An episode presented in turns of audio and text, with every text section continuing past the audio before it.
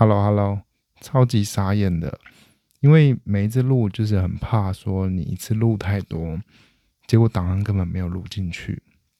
那我就会先试一下，还有听一下那个环境音有没有被收得很清楚。毕竟自己在听很多的 Podcast 节目，就算内容是我很想要的，但如果它的收音品质非常差，或者是他用远端录音而不是。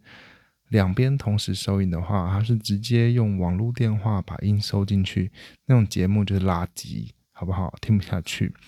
那我刚刚就在弄了大概十分钟有吧，我不知道是不是因为现在信不够稳定，我就想说怎么一直没有声音？我录进去明明讯号就有在跑啊，声声音条也都有在跑，但为什么没有声音？结果就是这个时候，你还是要跳脱框架，退一步。通常这时候的问题都是很简单的，就是你没有打开手机的音量啊，你你要听收音机，啊你就没有开声音，是要听个屁呀，好不好？所以这故事告诉我们，趁年轻还可以控制屁的时候，就是多犯一点错，不然真的等老了没有办法控制那个屁的时候，真的是丢大脸。这也是意识形态的 podcast，好久不见。现在是深夜的零零点五十六分，今天的日期哦，四月二十，哎，四二零哎，四二零是国际大麻日哎，We，呃，不知道有一天会不会台湾退大麻娱乐用，大麻合法化，好不好？大麻的对身体的伤害还是比烟跟酒还是来的轻许多，所以。近期好像是泰国吧，已经睁一只眼闭一只眼。那如果以后想要体验看看这个帮助你的生活，或者是想要了解更多的知识，有一个 podcast 节目叫李金曲李金奇律师的大麻烦不烦，大家可以去听一下。他做的很优质，音乐都是原创，是整个团队在帮你解决你的大麻烦。就是如果你遇到大麻在台湾的法律有问题的话，你唯一要找的就是李律师，好不好？讲一下，交代一下日记吧。最近其实生活转变的很大，那会心情还不是不是那么稳定，所以现在看看可不可以在这个深夜的时候，大地都安静的时候，录看看会不会稳定自己的心情，试着跟这个。冷冰冰的麦克风，它其实没有冷啊，它会有电流经过。不知道为什么，大概这一个月以来吧，我开始会有那个静电的体质，所以我每次去开全家的冰箱的时候，我都会先摸一下，摸一下。但是因为我太智障了，就是我知道我会被电到，但是我没有去查怎么样解决静电，我就会假装哦，我知道我要被电到，然后我就会。在那个门把银色的门把伸出我的食指，先测试一下，好像说哦试一下水温，然后嘣还是被电到。所以我觉得如果这时候店员他很闲，但应该找不到很闲的店员了。毕竟现在的超商店员真的不是一般能力者可以做的，他们都是超能力者。他如果很闲，他会就看到我一个白痴。然后在那边在玻璃门前面，然后心理建设好之后，伸出我的食指，然后假装不知道在干嘛，想要摸一下摸一下，然后叭被电到，还是会有那个反射神经抽动一下。我觉得我这样的贡献不是我在耍笨，而是我造福他上班有一个娱乐。那我觉得我就找到我的社会定位了，也是找到我活在这个世界上的价值。就讲四月十九号，也就是昨天。昨天其实也就是几分钟前了。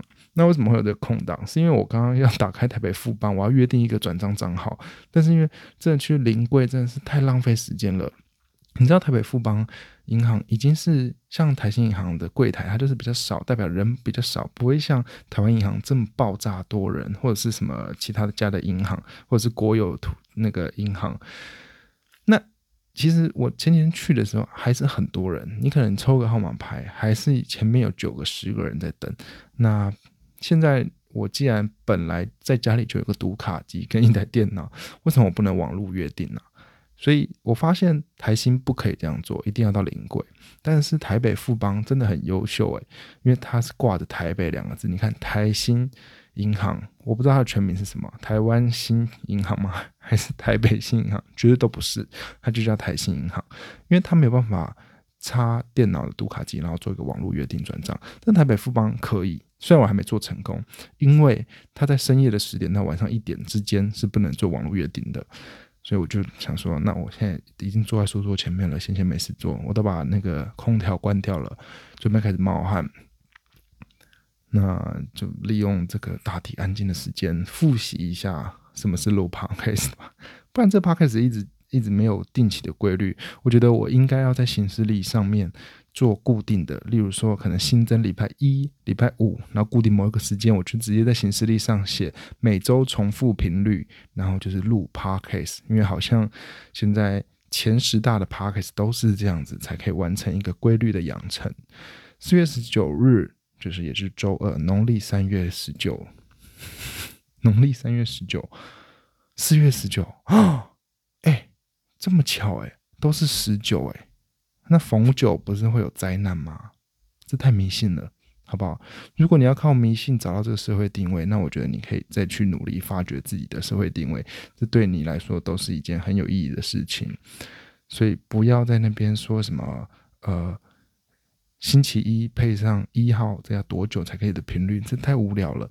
你把这些时间拿去找你想做的事情。如果你不知道你想做什么，那就是什么事情都去做。我觉得这样挺爽的。但是我不能把我的价值观套用在你们的身上，所以我可以分享我的价值观跟我生活的方式，看看你会不会觉得有趣。毕竟我每次做一些新的事情的时候，也是看在别人的分享，然后对我有一些化学变化，那我去做。那我非常享受这个过程。因为觉得这样才是活着啦，这可能就是我暂时找到的所谓的社会价值啊！我不知道。我在行事历上面，其实每个礼拜二早上十点，我都有设一个每周重复洗狗。是的，我有养一条狗，那我没有办法洗狗，因为我洗狗会把那条狗淹死。那条狗也就三公斤，而且它非常瘦。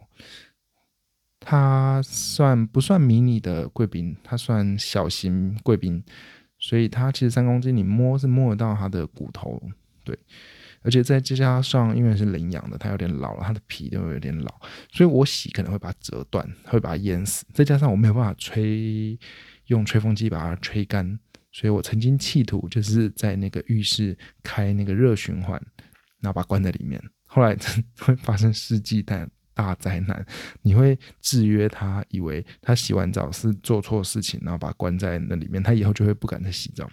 所以我后来就找到一个好停车，然后又超级便宜，洗一次狗就是三百块，所以五次是多少？一千五。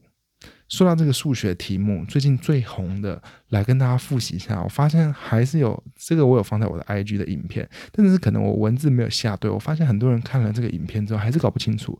就是我前阵子用 Excel 的时候，有一个问题，我一直在算那个算式，可是他一直写错误。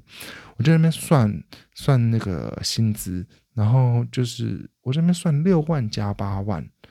六万加八万，然后我就踢那个公司进去，然后当然结算那边就等于十四万嘛。后来我就在那边算啊，假设那如果我一年的收入或者是什么呃十年的收入或一百年的收入，我就试着算六万乘以八万，然后我就想说，嗯，就四十八万啊。到底有什么问题？可是 Excel 一直就跳错误、错误、错误、错误、错误、错。然后我还在想说，是不是因为我的 Excel 没有付钱？你知道 Excel 在 Android 的手机里面是免费的，可是你用到电脑版，你就必须要付费。所以我很常在手机上面操作一些 Excel 的表格。哎，我把自己的薪资说，因为是自由业嘛，要算每个月薪资，我把它做成一个像月历的方式。哎。这都要多亏三重叶先生教我的。他跟我说，你就把 Excel 设成一个月历，然后你那天赚多少赚多少时数，你就 key 在那一天的上面，然后就设定好那一天的终点，然后这样算算算，哎，真的很方便。我大概已经用了快两年的方式，所以我现在打开我的 Excel 会里面我所有的收入，真的太赤裸了。可是政府完全看不到，这是好处吗？好处就是你拿补助的时候会拿不到，然后申请信用卡的时候都会申请不下来，因为政府看不到现金流。呃，就就是好处啦，你可能可以活在一个自由的世界。好，所以六万乘以八万不是四十八万，因为那个在乘法里面，你有零的话，你有十位数、百位数，你要把它加上去。所以六万乘以八万是四十八亿。谢谢大家，大家到底搞清楚了没？如果你像我一样，当初还没有意识到四十八万是到底错在哪的时候，我就觉得，呃，其实跟我一样，我们就不要不要以赚钱为目的，好不好？我们就以生活为目的。那这个世界上赚钱，就给那些对数字比较敏感的人去去赚钱。那我不就是成为了标准的现在不吃苦的年轻人嘛？然后只懂享受，只想做一些钱少，然后离家近事少的工作。天哪，我掉进去了啊！哦，那怎么办？这时候找不到解答，就要回一句啊，我就烂，那我就是这个时代的产物。好，把我就送去洗狗。那那间目前合作的还可以啦，重点是便宜，然后还可以负担啦。我觉得不是说有钱也可以花这三百块给人家洗，是因为我真的自己喜欢弄得乱七八糟。再加上没办法，你养狗了就就像养一个小孩，你必须要负责。就算你没钱，你就要努力去赚钱。所以最近生活的改变就是努力在往赚钱的方向在迈进。呃，洗狗就是去晃一晃啊，嗯，本来。是想要说，哎，他为什么会是在礼拜二？是因为礼拜二都要打网球。那网球是礼拜二打的时候是上教练课。那因为今天下雨，所以我就停课了。你知道网球就不像羽球那么高级，在室内，然后还要抢场地，然后排好，每次来就可能四个人打双打，然后或者是八个人轮流打这样子。网球就是基本上都在户外，台北有室内的，但是那个。室内的收费是天价，而且打太烂进去打其实很好。你又不是明星，除非我是一个明星，可能有一天我是爆红了，那我也不是明星，我只是一个爆红的素人，那我我说不定就可以进去打。所以我都会去一些合体啊，合体就会被很多蚊子咬。所以你知道，免费的最贵就是我去合体打球，除了下雨就不能打之外，我会被蚊子咬。那个我。不知道为什么体质真的是太怕蚊子了，我咬下去啊，我的修复期可能要到快一个月。严重就是它会先发红发痒，然后再来发热，三四天之后最可怕就是最严重的时期来了。你可能会在睡着的时候去抓你的那些伤口，你就会把伤口抓烂，所以你醒来的时候你会发现你的指甲缝里面有血。你不觉得这是一个恐怖片的题材吗？然后最后剧情在大反转哦，原来是一个蚊子药，不知道这部片这样拍下去会不会红，但有没有红也都不重要，毕竟我们刚刚已经找到人生的目标了，就是自己找到自己要做的事情，找不到就是瞎做。所以你一天如果你有在瞎忙，至少你有在忙 啊。那就既然网球听课，所以就变成我不是送狗之后去打网球，然后打网球之后回来接狗，我就把这个。一天的时间的产值最大化，所以呢，我就去干了什么事？因为现在电子支付实在太方便了，电子支付不用碰到那些零钱，你可以不用碰到细菌。那所谓的套一下现在的时事，就是你也可以防疫少接触啊。其实说穿了就是懒了，根本不在乎那些细菌，还有那些防疫的规定。毕竟我是一一个我自己生活怎么样最方便为主，谁管那些事情啊？我如果有钱，然后有时间有闲，我没事干，我再去管，我再去 follow 这些新闻，好不好？哎，偏激的人格不要分享这一块。不然会啊，听的人会受不了，会跳脚，会跺脚，这样啊，气不不这样子，两只手撑起来，然后就可以看得出来他到底有没有好好的练他的肩，或者是他的胸、他的手臂啊，那气不不这样像大猩猩一样走路，跺脚的啊，好好气，我好气，我好气，哎，到底在讲什么东西啊？我就看这样一天的行程。的流水账，我可以讲成多烂多有趣，好不好？希望听的人有一个人，不是听的上面的一个人，就是听的这个。现在我在讲话这个时候，你可以有一点点情绪的波动。如果可以分享这快乐给你。那就代表我有这个价值嘛？虽然我也不知道为什么人生要快乐。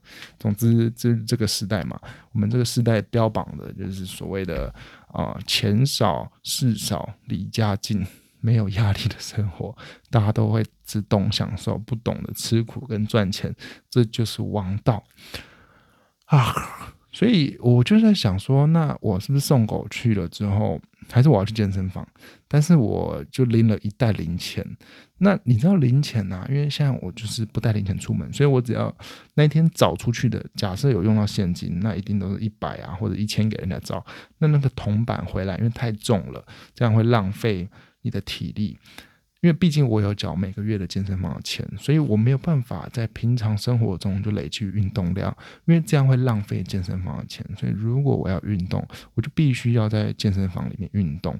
那你知道，你拿铜板在身上，就等于是在你身上绑千块、绑重量，增加你的负重。这样其实平常生活就会偷偷运动到，这是不对的。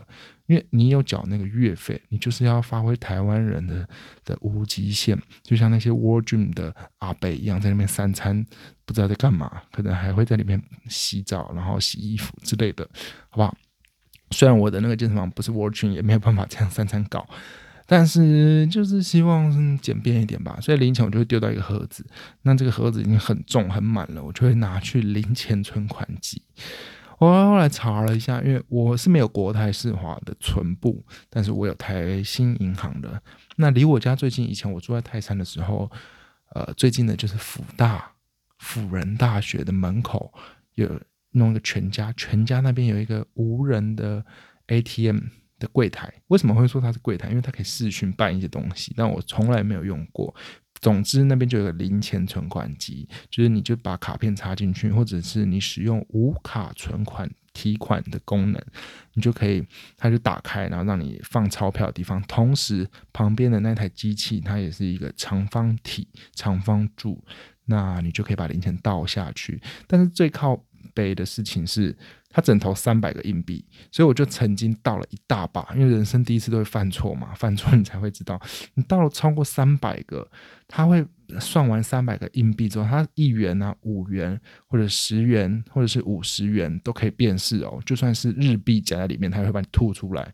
总之，他只能过滤三百个硬币。有一次，我就直接倒了一整桶，发生什么事情？他那个底下有一个退币孔。那他就会把你倒出去超过三百枚硬币的硬币全部吐在那个退币孔，所以就会很像智障一样在那边捡吐出来的可能两百多个硬币。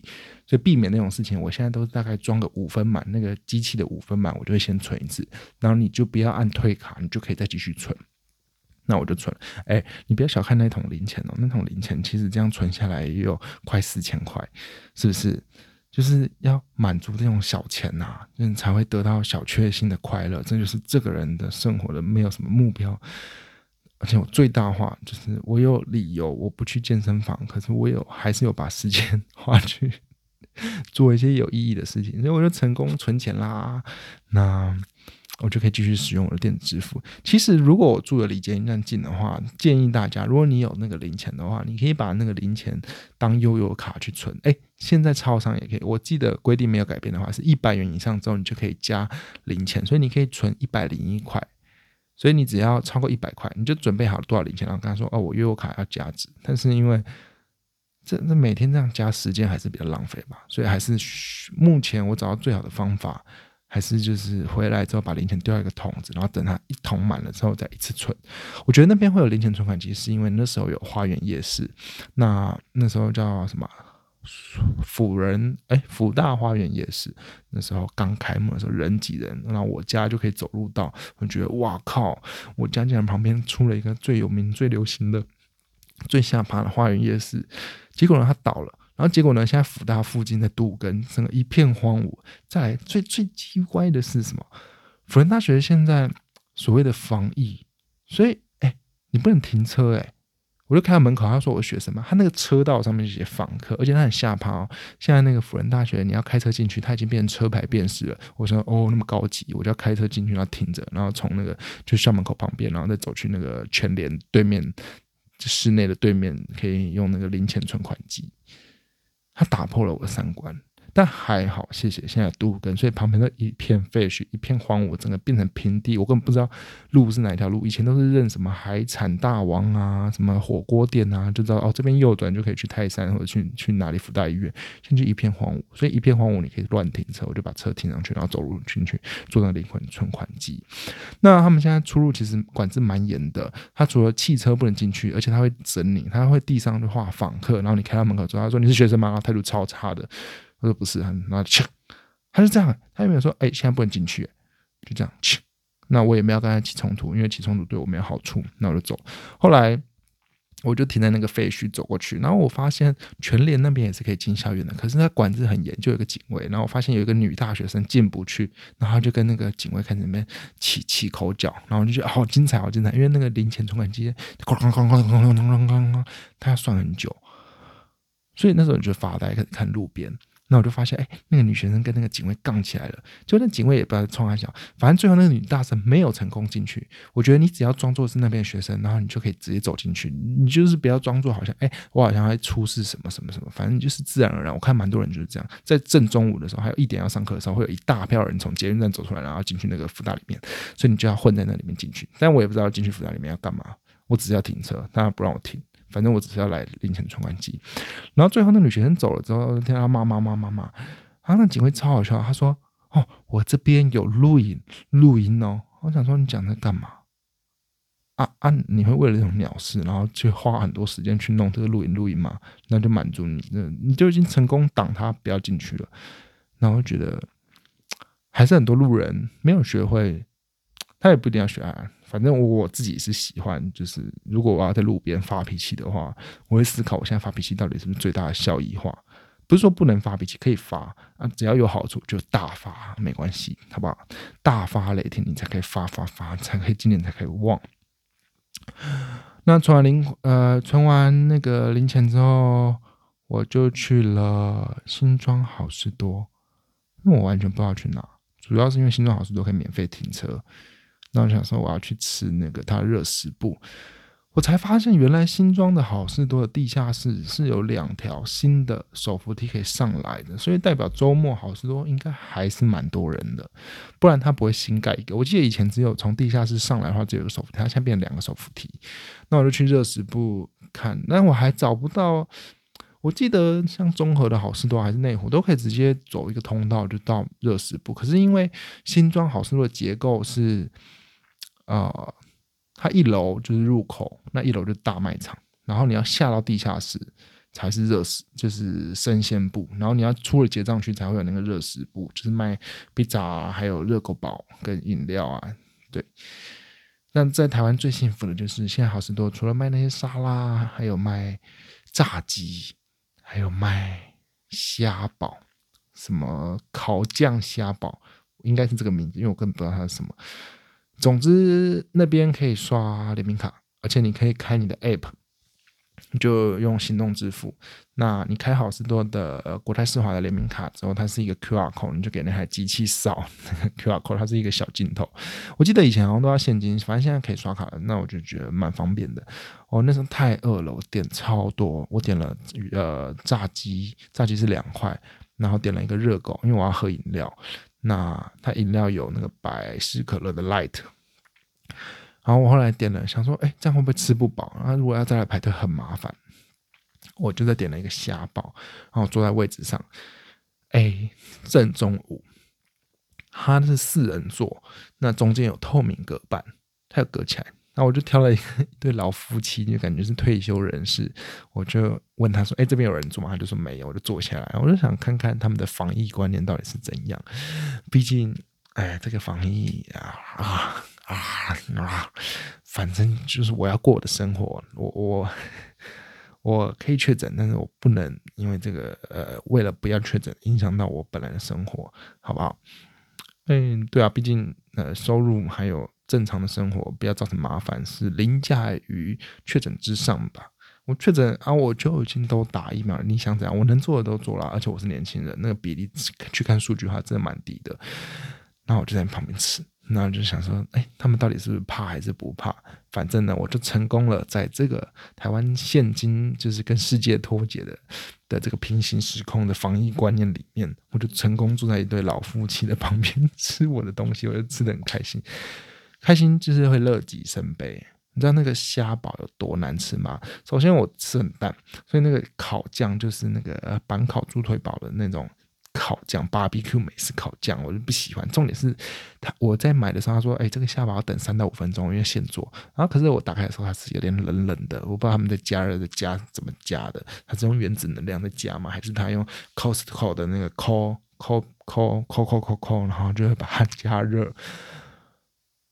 那个虾堡，首先精神分析有告诉我们说，口感要怎么样好。所以你在吃麦当劳汉堡，因为汉堡太软了，如果你在中间铺一层脆薯，那口感就会超级好吃。那个虾堡啊，它除了温度不够之外，它又淋上了那个冷掉的烤酱。它面包很大，肉也很大块，但是就是非常干，非常柴。所以后来我它有一些生菜，但是生菜你知道，狗上的美式烤酱就是呃呃呃。我后来就勉强把那块肉吃完，我整个汉堡面包是没有吃的，就这样吃完之后再吃炸鸡，吃完炸鸡硬吃了那个热狗。这个好处是没有美国最美国人来的咸啦，就是呃，Costco 有那个他们的原生品牌可可冷嘛。但是那个地名啊，其实就是在我去年去西雅图的呃上面的一个小镇。那我去，他们其实只有卖呃披萨跟热狗堡。那热狗堡是非常咸的，所以我觉得台湾在做美食这块还是蛮屌的。美食国家真的是名不虚传呐，美美国的东西都太咸了，吃了脑袋会很胀、很痛、会痛风。所以台湾还是台湾骄傲啊！这个平行时空还是有平行时空的好。啊，吃完时间算的非常完美，塞的刚刚好，讯息就来了，可以去接狗了。我就赶快去接狗啊！接狗的时候就是再讲一下，因为是领养的，然后它尾椎脱臼，反正它现在有本来就有一条腿不能跑啊。总之狗的事情我没有想要现在讲太多。反正就把狗洗好了，然后送回家。送回家之后呢，就觉得啊啊，又想逃避了，又想逃避。我就把衣服都整理好，想说啊，要去健身房了。就 no，我还是穿一般的衣服。我想说，我要先去弄一台钢琴，所以我就跑到了顶溪。的卡西欧门市，卡西欧就是做那个计算机起家，他们做电子版的，然后后来手表啊什么都用。那在台北有两间店有卖这卡西欧钢琴，哎，其实卡西欧钢琴做的不错。你说钢琴的权威是雅马哈跟卡哇伊，呵呵。可是因为他们是做一般钢琴，所以呃就觉得卡西欧有出了一台最顶级的钢琴，叫做呃。Grand Piano，然后它是型号是 GP 三一零跟五一零，现在有正在卖的。哎，这好累哦，我一天故事讲不完呢。反正总之呢，我就是去去买钢琴。我看一下现在时间多少，毕竟现在一点二十二分，我已经录了二十七分钟了。好，那我就又来。那那卡西欧钢琴的细节其实蛮精彩的。还有晚上，我又后来走在永和那个土城市，就是没有对汽车主完全不友善的城市。我被人家逮到哎，然后后来又去萨利亚，那边跟人家聊天聊到很晚。好，反正今天就是这样子，我要去弄那个台北富邦约定转账。这故事就先这样，我只是复习一下 p o c k e t 是什么，就这样。我也没开荧幕，我也没有剪接啊，就这样。我觉得宝刀未老，好不好？我会固定好那个录音的时间，好，目标成为二零二二最最易的那个 p o c k e t 节目，拜。